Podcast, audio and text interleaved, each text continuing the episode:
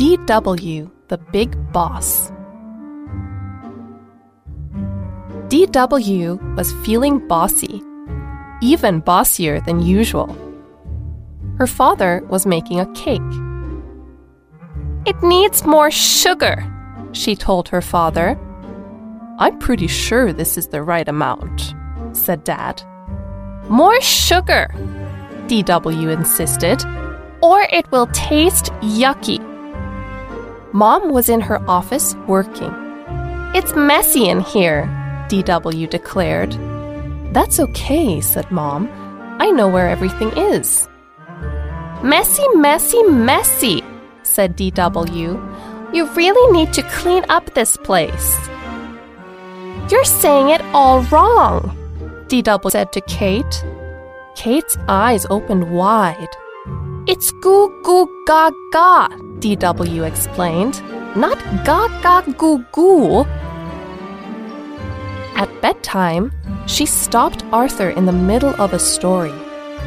Your voices all sound the same, she complained. I'm doing the best I can, said Arthur. Well, sniffed DW, you really need to practice. What's for breakfast?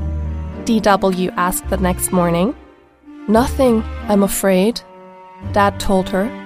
But I'm hungry, said DW, and you always cook me breakfast. Sorry, said Dad. I'm afraid I'll do it wrong. DW rushed into Mom's office. You're not dressed, said DW. We're going to be late for my play date. Mom shrugged. I can't worry about that. I have to figure out how to clean up my office. Mom and Dad are acting weird, DW said to Arthur. We need to do something. Arthur pointed to his throat. Can't talk, he whispered. Might use the wrong voice. This family needs more help than I thought, DW said to herself. I'd better do something. Fast. She went back to the kitchen. You make the best meals in the whole world, Dad. Could you please try again? He nodded. I'll see what I can do. While she was waiting, DW went into Mom's office. I could help you clean up the mess, Mom. Then you could get dressed. Mom smiled.